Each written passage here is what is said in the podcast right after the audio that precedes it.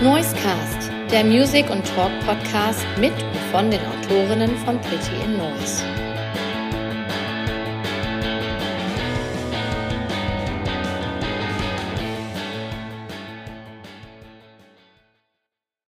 Herzlich willkommen zum Noisecast, dem Music and Talk Podcast von Pretty in Noise. Hier spricht bin Autor Marc und ich begrüße heute die Songwriterin Lina Marley. Hallo Lina und vielen Dank, dass du dir die Zeit nimmst, bei uns im Podcast zu Gast zu sein. Hallo und sehr, sehr gerne. Ich freue mich. Eigentlich bist du gerade schwer beschäftigt, denn du bist auf großer Tränen aus Eis-Tour. Richtig. Aber heute habe ich einen Off-Day. Also wir haben jetzt vier Tage am Stück gespielt und heute haben wir einen freien Tag. Deshalb habe ich auch genug Zeit für den Podcast heute. Ja, sehr nett, dass du dir auch die Zeit nimmst so ein Off-Day, den plant man ja vielleicht auch anders. Ich weiß nicht, wie, wie ist so ein Off-Day geplant? Also meine Kolleginnen aus der Band, die sind jetzt gerade schwimmen gegangen und gehen nachher noch ins Kino. Und vielleicht ähm, gehe ich auch mit ins Kino. Was, was, was wollt ihr schauen? Das fliegende Klassenzimmer, denn meine Pianistin hat da einen Song für geschrieben. Das ist die gute Wim, ne? Richtig. ja. ja, die war auch schon mal hier im Podcast zu Gast. Ach cool, ja, genau. Die ist da nämlich als Songwriterin in dem, in dem Film. Ja, cool. Die Tour, die du jetzt spielst, das ist das eigentlich die größte oder ausgiebigste Tour, die du bisher gespielt hast? Auf jeden Fall. Wir sind jetzt 25 Shows unterwegs in einem Monat. Das ist schon sehr, sehr viel. Ähm, aber wir sind jetzt an Tag 10, beziehungsweise Show 10. Ähm, und äh, ja, es läuft eigentlich sehr, sehr gut. Ich dachte, ich bin gestresster von der Situation, aber ehrlich gesagt, dass man so in, in so einer Routine drin, dass man gar nicht, also man ist schon man selbst, aber man ist irgendwie auch so, es ist so angenehm, so eine Routine zu haben. Man hat dann ja doch auch 24 Stunden jeden Tag Zeit und jeder kann sich mal zurücknehmen und so weiter. Es klappt sehr gut und also die Auftritte waren so, so schön, so schön wie noch nie. Also ich bin sehr, sehr glücklich mit allem gerade. Ja, mit, mit wie viel Mann seid ihr, also wie viel, wie viele Bandmitglieder hast du jetzt auf der Bühne dabei? Äh, nicht so viele Männer. ich habe zwei Frauen dabei. Ich habe eine Pianistin und eine Gitarristin, die ähm, beide ganz viele Instrumente spielen, aber vor allem Gitarre und Klavier. Und dann habe ich noch einen Schlagzeuger, einen Tonmann und einen Tourmanager. Mhm. Ja. Ich hatte dich im, im Sommer habe ich dich in der Duo-Show gesehen ähm, ah, bei, cool. beim Campus Festival in Bielefeld. Ah, krass. Ja, stimmt. Da, das war, ähm, das war ein schöner Tag. Ja, Wetter war super. Ähm, du hattest aber auch, glaube ich, harte Konkurrenz. Ich weiß nicht mehr genau, wer auf der Hauptbühne war zu dem Zeitpunkt. Aber ja, ähm, ich, kannte, kanntest du das Festival? ich kannte das Festival nicht, aber ich weiß, dass nach mir El Hotzo aufgetreten ist mit seinem Leseprogramm. Und das fand ich sehr, sehr cool. Ich habe auf so einer Singer-Songwriter-Autorenbühne irgendwie geredet, gesungen. Und ähm, das Festival an sich fand ich eigentlich ganz cool meine Bühne war so ein bisschen abseits, das war ein bisschen schade, aber ich glaube, dass da trotzdem einige Leute waren, die ähm, ganz cool waren. Deshalb hat sich das dann auch gelohnt. Auf die, Lage der Bühne wollte ich nämlich zu sprechen kommen. wenn, man, wenn man da nämlich hingeht, man muss ja einmal komplett über das ganze Gelände laufen und denkt, hier geht es gar nicht mehr weiter. Und dann geht es aber doch noch weiter und dann kommen da noch ein paar Bierbänke und da stand dann die Bühne. Ja, das ist sehr interessant am, am Job irgendwie. Man ist ja dann doch auch jeden Tag oder jedes Mal, wenn man eine Show spielt, weiß man nicht, was einen erwartet. Und manchmal spielt man irgendwie einen Kassenslot und es sehen einen über 1000 Leute und dann spielt man aber irgendwie zwei Tage später ähm, vor 20 Leuten und wird so richtig gehumbelt und wird, also das ist ganz interessant. Also manchmal hat man mega viel Glück und man hat die krassesten Hotels und manchmal schläft man in den räudigsten Airbnbs irgendwie oder in Künstlerapartments, aber irgendwie mag ich das auch. Das ist dann alles immer so, dadurch freut man sich umso mehr über die über die schönen Momente. und ich habe tatsächlich gelernt, dass egal wie klein man spielt, also selbst wenn man vor zehn Leuten spielt, es gibt immer mindestens eine Person, für die das ganz, ganz bedeutend ist, dass man da ist und die man sehr berührt und das darf man auch nicht vergessen. Also klar ist es auch eine total tolle Möglichkeit, vor vielen Leuten zu spielen, aber es ist auch immer mal schön, vor ganz wenigen zu spielen. Einfach dann was Besonderes. Die, die Tour nennt sich Tränen aus Eis Tour. Woher dieser Name? Ja. Ich habe einen Song geschrieben, der heißt so.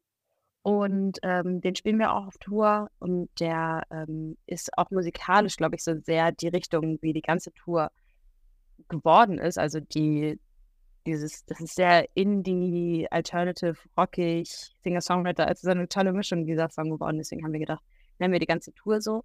Und ich glaube eh, dass so Trennung und dieser Song geht so ein bisschen um Selbstbestimmung und das ist alles bei mir so ein Thema gerade. Und viele Songs, die wir ausgewählt haben auf der Setlist, passen einfach gut zu diesem Titel. Aber der Song, der ist noch nicht released, oder? Er ist in einer Akustikversion, in einer Solo-Version von TV Noir released. Ähm, aber die produzierte, ausproduzierte Version ist noch nicht released. Okay. Gibt es den auf Spotify von TV Noir?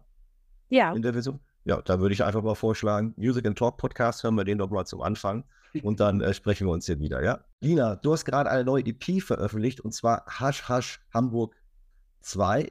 Hamburg Korrekt. 2. Hamburg Second. Drei. Wie soll man Ich, nennen?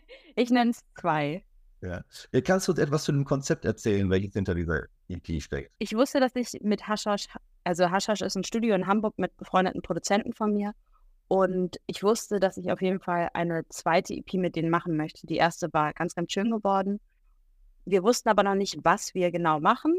Und dann fing das so an, dass wir überlegt hatten, ah, man könnte ja die und die fragen und den. Und irgendwann dachten wir, wie wäre es denn, wenn wir ein Konzept machen, wo wir nur Feature-Songs haben? Und dann habe ich viel rumgefragt, habe auch Listen gemacht, wer so meine liebsten Leute wären. Und ähm, habe ganz, ganz tolle KünstlerInnen jetzt gefragt, die auch mit dabei sind. Und ich sehe zum Beispiel im Hintergrund bei dir, dass Antje Schumacher da steht. Die Platte Snacks, das ist eine meiner besten Freundinnen. Sehr, sehr gut, sehr gute Auswahl. Sehr stolz. Und sie ist auch mit dabei, zum Beispiel. Und Sebastian Matzen und Moritz Kremer, Wim, von der ich gerade gesprochen hatte, und Madeleine Juno. Also ganz viele tolle Leute. Dieser Schreibprozess an dieser EP, ähm, sind das jetzt Stücke, die du bewusst als Duett geschrieben hast oder sind das ähm, Songs, die sich zu Duetten entwickelt haben? Also wie war wieder alles vorgehen? Aber ich habe jetzt vor, Duett-EP zu machen. Ich schreibe jetzt bewusst Songs als Duets oder du hast beim Schreiben gemerkt, hm, wäre gut, wenn da jemand anders vielleicht einen Part einnimmt. Wie war das? Es war jedes Mal sehr unterschiedlich. Es war zum Beispiel ähm, bei Madeline habe ich, also ich habe Madeline gefragt, Madeline Juno, ob wir einen Song zusammenschreiben wollen und sie hat sich total gefreut und wir haben uns tagelang Zeit genommen und ganz in Ruhe von null einen Song zusammengeschrieben. Genauso wie mit, Ma mit Moritz und mit Sebastian Matzen war das auch so, Moritz Kremer und Sebastian Matzen. Und bei Antje war das ein bisschen besonders, weil ich das Lied über sie geschrieben hatte tatsächlich. Wir hatten uns vor zwei Jahren sehr doll gestritten, kurz für, für ein paar Wochen. Und ähm, ich hatte damals einfach nur für mich dieses Lied geschrieben und das dann aber schnell wieder in die Schublade gesteckt, als wir uns wieder vertragen hatten. Und als es dann für, also dann habe ich gedacht, vielleicht kann man das ja rausholen für diese EP und hatte sie dann gefragt, ob sie die zweite Strophe schreiben und singen möchte. Und das hat sie dann sogar gemacht, heimlich sozusagen, ist ins Studio gegangen, hat die Produktion abgeschlossen, ohne dass sie wusste, was sie singt. Und dann war der Song fertig und ist ganz, ganz schön geworden. Und bei äh, Enno war das auch besonders, weil ich ein Instagram-Snippet hochgeladen hatte von Kinder haben. Ähm, das ist quasi die erste Strophe gewesen. Das hatte ich ganz spontan irgendwann vor zwei Jahren, glaube ich, auch ungefähr auf der Gitarre gespielt und einfach hochgeladen. Und er ist dann auf mich zugekommen und meinte, wollen wir das nicht zusammen zu Ende schreiben als Duett? Und ähm, genau, also es ist jedes Mal ein bisschen unterschiedlich, aber alle KünstlerInnen, die ich gefragt habe, haben, waren sehr involviert in den Songs auf jeden Fall. Ich habe denen nicht einfach nur so ein Lied hingegeben, gesagt, du singst jetzt den Rest, sondern das war sehr, sehr persönlich und involvierend.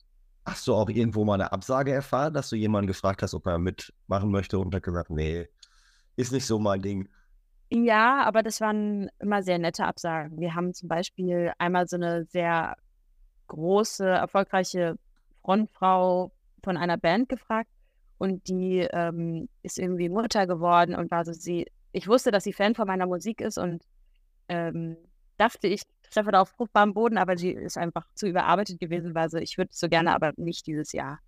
Und das war es eigentlich. Ansonsten haben alle zugesagt. Ja. Du hattest ja, ähm, also bevor diese EP kam, du hattest schon angesprochen, also Hamburg 1, da gab es ja ein anderes Konzept. Da war das Konzept, dass du Coversongs äh, aufgenommen hast. Genau, es waren drei eigene und drei Coversongs. Ach, guck, ich, in meinem Kopf hatte ich das tatsächlich als eine reine Cover-EP abgespeichert. nee. Macht nichts, Ja. alles gut. Aber war denn von vornherein klar, dass du immer mal wieder so eine EP äh, machen wirst und dass das dann Hamburg 1, 2, 3 und was weiß ich, wie weit das noch gehen wird? Wir haben uns das jetzt bei der zweiten überlegt und ich möchte auf jeden Fall in den nächsten Jahren auch weitermachen mit so einer Reihe. Ich finde so Reihen eh immer sehr, sehr schön. Also Dinge, die sich fortsetzen. Ich finde das ganz schön und ich mag, wie gesagt, auch die beiden Produzenten Felix und Hardy aus dem Hascha-Studio sehr gerne und es hat immer sehr gut funktioniert. Es war ein sehr schönes Miteinander und ich bin mir sehr sicher, dass wir auch noch eine Haschasch Hamburg 3 machen irgendwann. Immer alle paar Jahre. Auf jeden Fall was Schönes, worauf man immer zurückkommen kann. Bei der, bei der Hasch 1 hast du ja auch Wir sind Helden gecovert, ne? Ja. Ja, das ist, äh, äh, diese Band ist irgendwie äh, ein Phänomen. Also ich irgendwie in den letzten zwei Jahren habe ich das so irgendwie beobachtet, dass sie, obwohl sie ja zehn Jahren, sind die zehn Jahre weg oder sind sie noch länger weg jetzt inzwischen? Seit wann gibt es die Band nicht mehr? Zehn Jahre bestimmt. Ne? Es gibt ja noch die Band, die veröffentlichen einfach keine Songs mehr. Ja, ja. und, treten nicht, nicht, und treten nicht mehr auf. Aber ich würde schon sagen, dass es Wir sind Helden noch gibt. Die, ähm, ja, die posten ja auch immer noch Sachen zusammen auf Instagram und ich glaube, dass sie sich schon immer noch als Band begreifen. Meinst du, die treten irgendwann nochmal auf? Ich hoffe doch. Ja, ich, ich war damals so klein, also ich war ähm, ich war ja riesen Wir sind Helden-Fan als Kind, aber ich war halt, wie gesagt, ein Kind und ich habe nie ein Konzert von denen gesehen, aber ich hätte es sehr, sehr gerne gesehen und vielleicht, ich weiß es nicht, also ich würde mich sehr freuen. Ja, ja also worauf ich hinaus wollte, ich habe so beobachtet, dass, ähm, obwohl sie jetzt im Prinzip diese anhaltende Pause seit zehn Jahren haben, so nenne ich es jetzt mal, ähm, die Musik immer wieder auftaucht momentan in allen möglichen Facetten, Stilrichtungen. Ähm, werden zitiert bei Team Scheiße. Äh, mhm. Du Covers, die Edwin Rosen hat ein Cover von denen, also wirklich überall. Und auch sehr, sehr junge Leute, die beim Konzert sind, können das von vorne bis hinten mitsingen. Das ist so ein Phänomen. Ich glaube, das ist einfach der Be Beweis für zeitlose Musik. Ich glaube, die haben, die waren einfach nicht sonderlich, also sie waren schon im Trend und sie haben, glaube ich, auch die, gerade die Musik in Hamburg extrem geprägt, aber irgendwie sind die so zeitlos, dass man die immer, immer hören will und immer wieder anmacht, egal wann. Und dazu muss man ja auch sagen, dass die 2000er gerade extrem im Trend sind und dass eine 2000er Rockband ist und dass es einfach ähm, alles immer wieder kommt. Ich meine, vor fünf bis zehn Jahren waren die 80er extrem modern, da haben dann ganz viele Leute wieder The Cure und so weiter gehört. Ich glaube, das ist auch einfach, es ist cool, dass, dass Leute das wieder anhören, weil es einfach extrem schöne Musik ist. Ja, genau. Also darauf, äh, irgendwie bin ich jetzt abgeschweift. ähm, äh, du hattest jetzt eben gesagt bei den, bei den Duetten, dass also Antje ihren Teil heimlich eingesungen hatte. Wie hat das, wie ist, wie ist es denn dazu gekommen? Also, gesagt, also es war nicht heimlich, es war, aber es war äh, schon abgesprochen, dass sie ins Studio geht, aber es war klar, dass ich nicht weiß, was sie schreibt und dass der Song dann aber so fertig wird. Und der Song geht übers Verzeihen und über unsere Freundschaft und deswegen, die Strophe ist auch sehr, sehr schön und sie singt da auch, ich habe dir längst verziehen und so weiter. Und als ich den Song dann zum ersten Mal gehört habe mit ihrer Stimme, musste ich natürlich auch extrem weinen, weil ich diese ganze Freundschaft mir so viel bedeutet und jetzt ist das festgehalten in dem Song und das ist so schön. Die Frage nach der Reaktion wäre jetzt das nächste gewesen. Hast du vorweggenommen, wunderbar.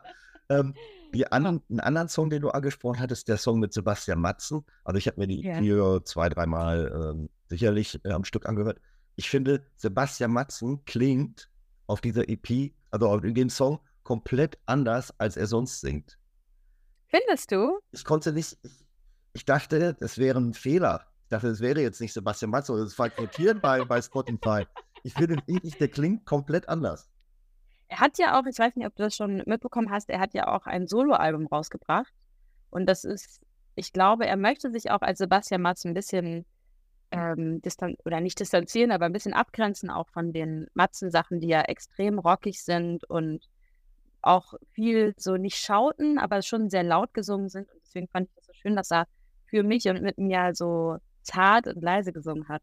Und dieses Thema von dem Lied ist ja auch nach Hause kommen und wir sind beides Stadt keine, also wir wohnen in der Stadt, aber wir sind beide im Land, auf dem Land groß geworden.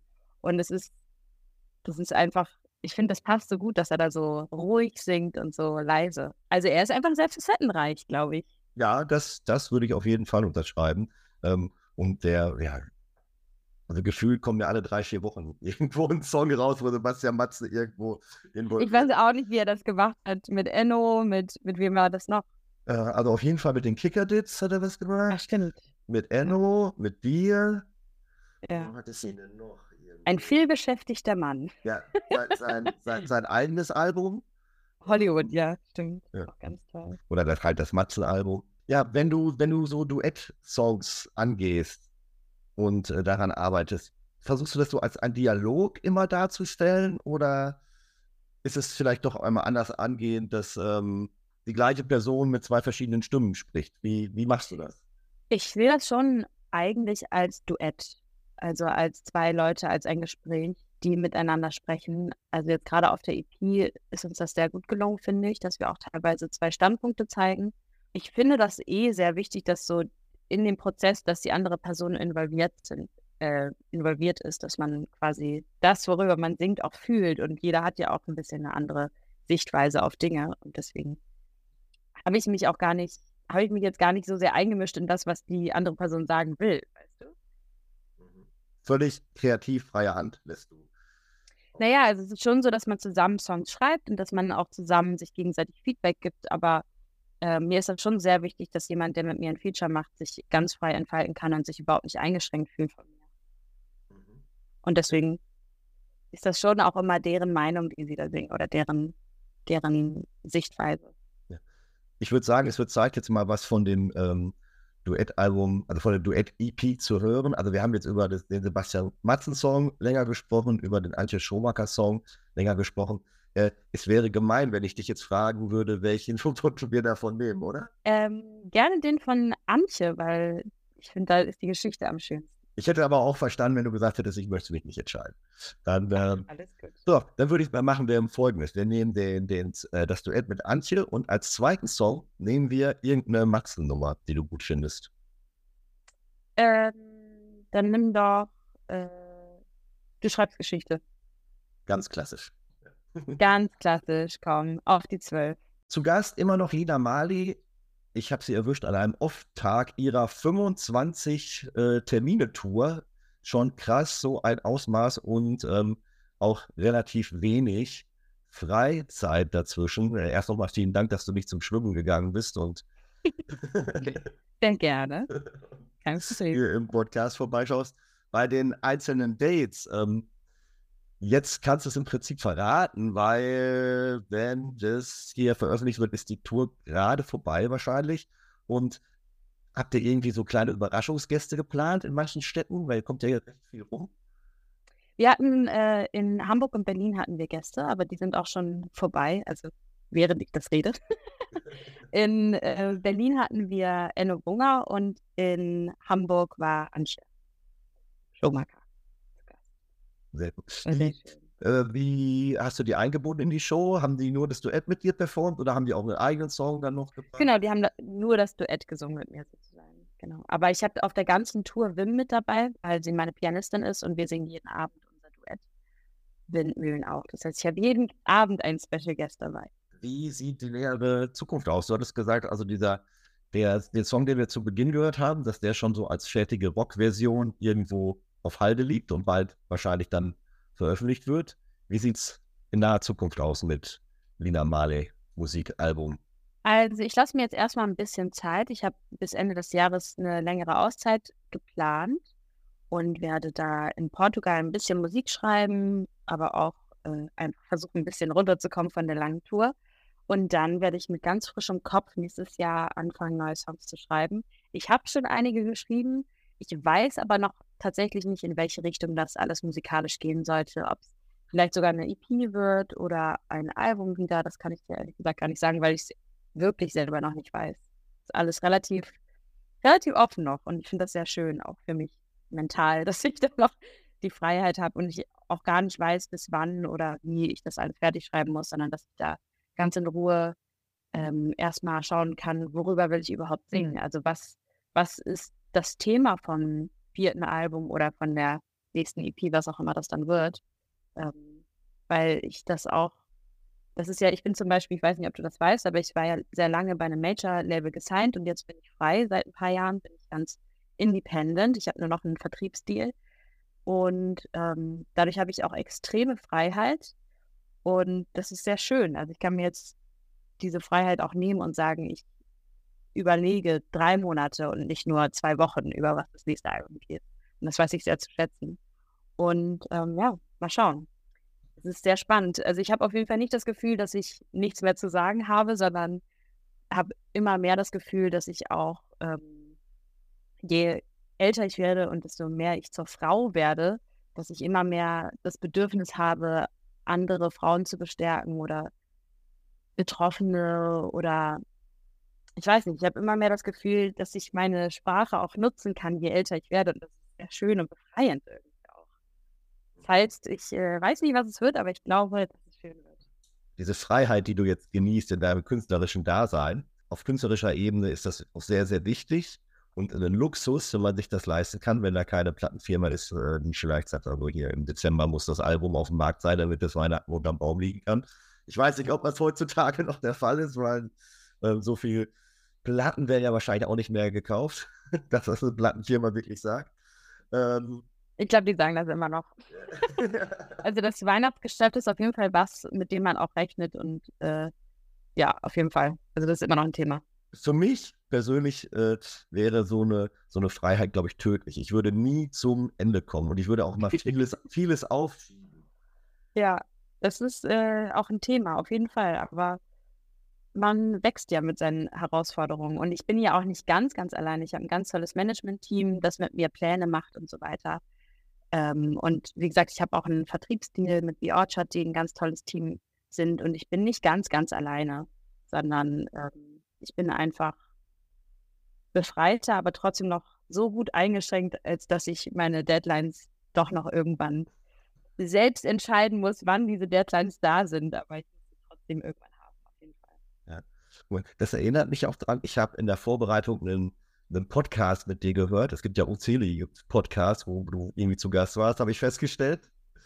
Und ähm, den fand ich ganz toll, den gibt es leider nicht mehr. Ähm, das war ein Diffus-Podcast, Zeit für Zeit nannte der Ach, sich. Den gibt's gar nicht mehr. Nee, gibt's nicht mehr. Gibt's nicht mehr. Ich fand das Konzept ganz cool. Also irgendwie der, der Moderator, es war ja auch ein, äh, ein, ein Musiker, der den gemacht hat, oder?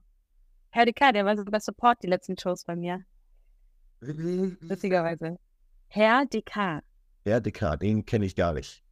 Äh, obwohl, der, ah, der war doch, ist der nicht auch bei der Unter meinem Bett Compilation mit irgendwo dabei? Das weiß ich nicht. Aber der hat ein ganz tolles Album auf jeden Fall auch veröffentlicht. Und in dem Zuge hat er diesen Podcast mit Diffus gemacht. Ja. Und äh, das Konzept war ja 15, wir stellen uns den Wecker, 15 Minuten und auf keinen Fall länger als 15 Minuten. Und äh, wir sprechen über Zeit, wie man, wie man seine Zeit verbringt, wie man seine Zeit organisiert. Äh, ja. fand, ich, fand ich ganz toll. Ja, gibt es leider nicht mehr. ja. Das andere, was du eben angesprochen hattest, du hast gesagt, ähm, du fühlst dich so ein bisschen ähm, so thematisch dahin, ähm, ja, wie soll ich es nennen, so, äh, Frauen zu bestärken, ähm, Mut zuzusprechen. Äh, das machst du jetzt über deine Kunst? Was für eine Rolle spielt denn Social Media in diesem Zusammenhang bei dir? Also Social Media ist für mich immer so eine bittersüße Pille, die man schlucken muss. Ich finde, es ist sehr schwer zu sagen. Ich finde, auf der einen Seite ist es total schön, dass man sich da irgendwie treffen kann und dass Leute einen da auch toll entdecken können.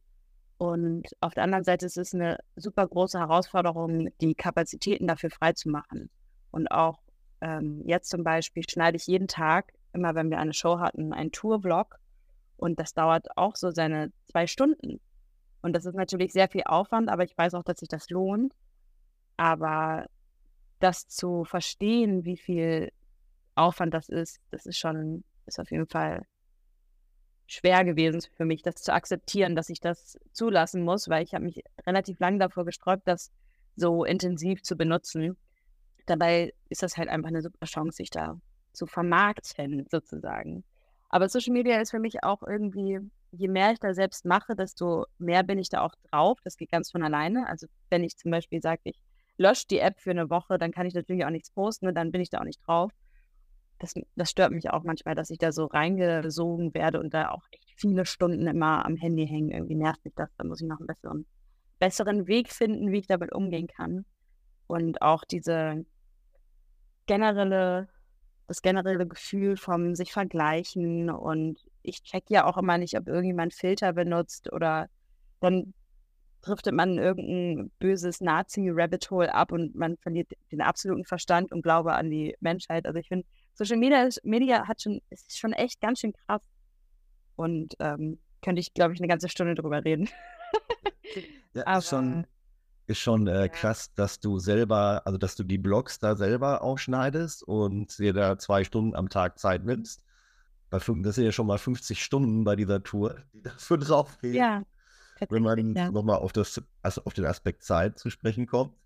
Ähm, und das unterschätzt man, glaube ich, manchmal wie, also es ist immer wichtiger, dass man sich die Zeit halt nimmt und einteilt und gut kommuniziert, wann kann ich das machen und dass das die ganze Band auch weiß, okay, Lina braucht zwei Stunden am Tag. Die hängt dann nicht am Handy rum, sondern die schneidet halt einen Tourvlog, damit noch mehr Leute zu unseren Konzerten kommen. Also das ist ja auch für die toll. Das ist einfach, äh, ja, man muss das sich eingestehen und dann klappt das auch.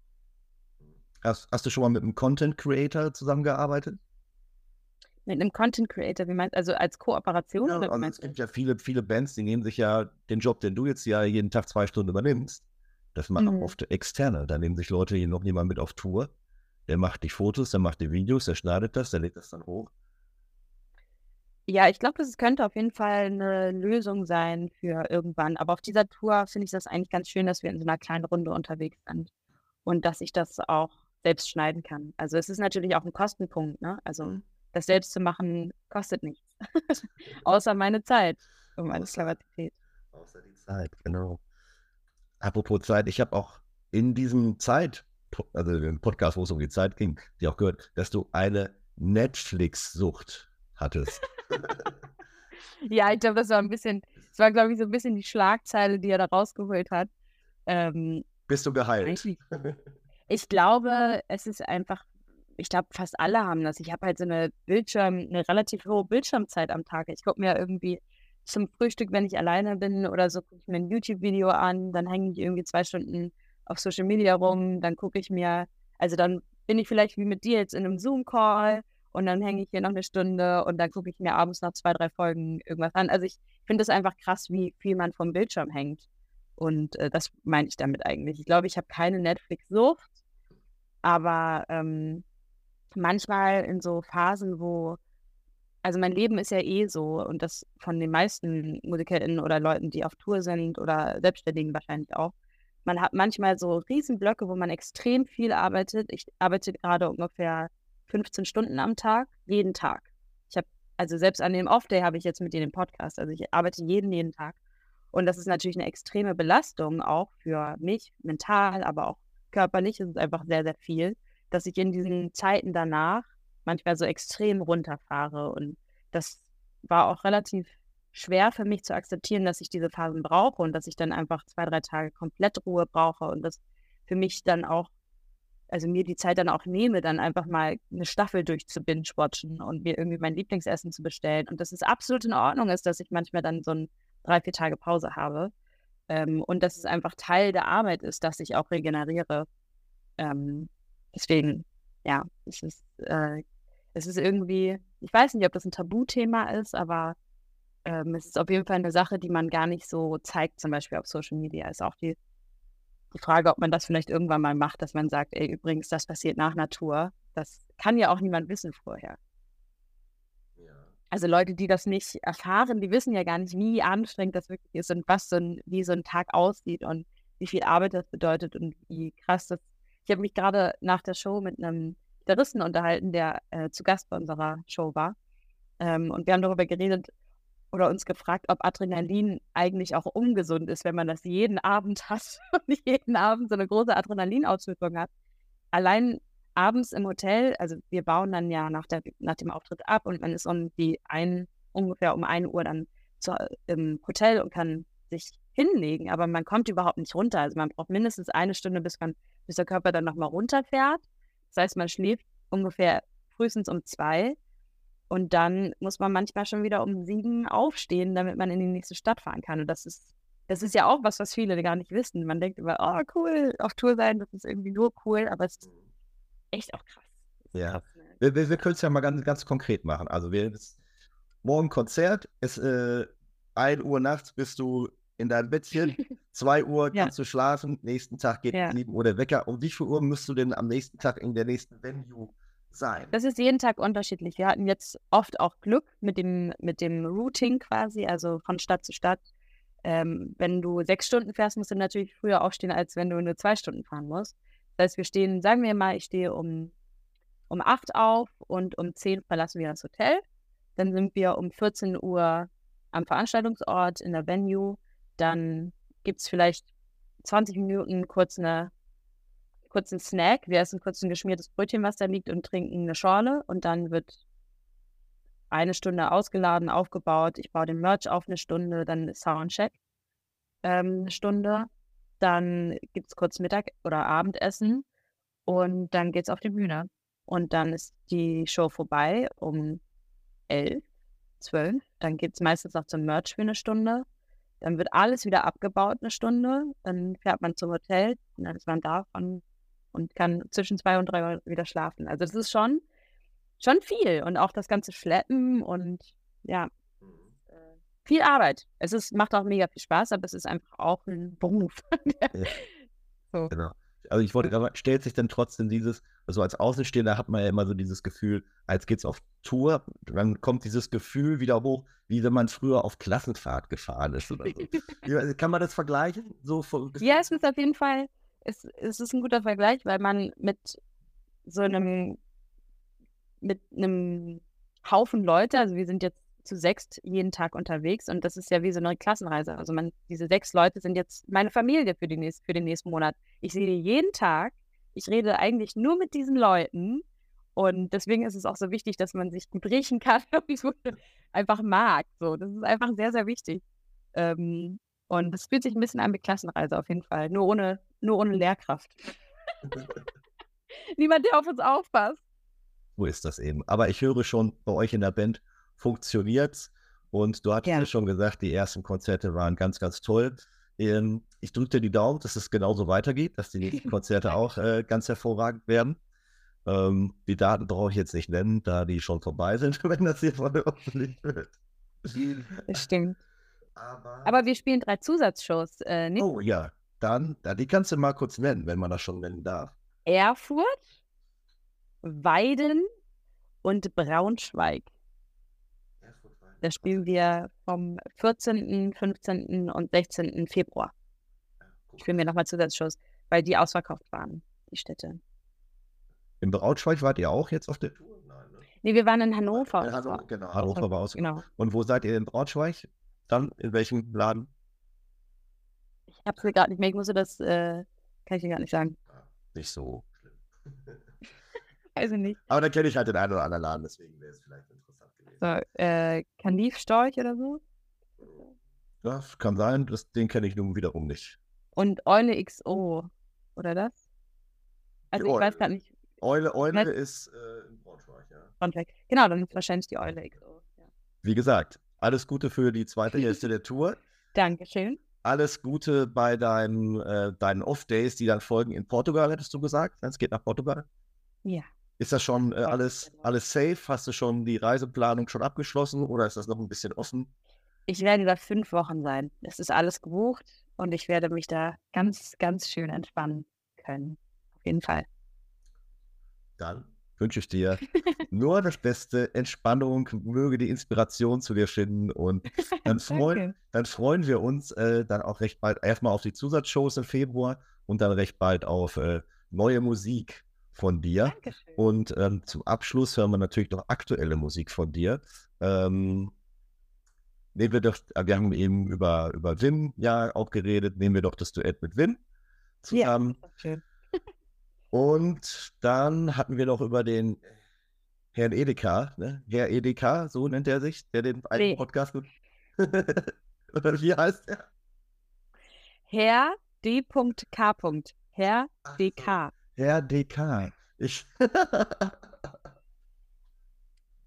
Aber gut, dass du den Podcast gehört hast und ich weiß, wie er heißt. Ja, ich weiß gar nicht mehr, ob der das. Es ist jetzt auch schon ein paar Wochen her, ne, dass ich den gehört habe. Okay. Ähm, Henning, genau. der, ähm, Henning heißt der. Also der, der Mann heißt Henning. ja, und ich wusste nur, dass der von Diffus äh, geholt, also irgendwie bei Diffus mit drin hängt und ihr habt euch auch so, ähm, ihr kanntet euch dann ja auch scheinbar, ihr seid ja sehr vertraut im Podcast miteinander umgegangen. Und Ja. ähm, da war mir klar, ah, das muss auch irgendwie ein Künstler sein. Auf Wiedersehen. Vielen, vielen Dank für die Einladung und bis bald irgendwann mal vielleicht.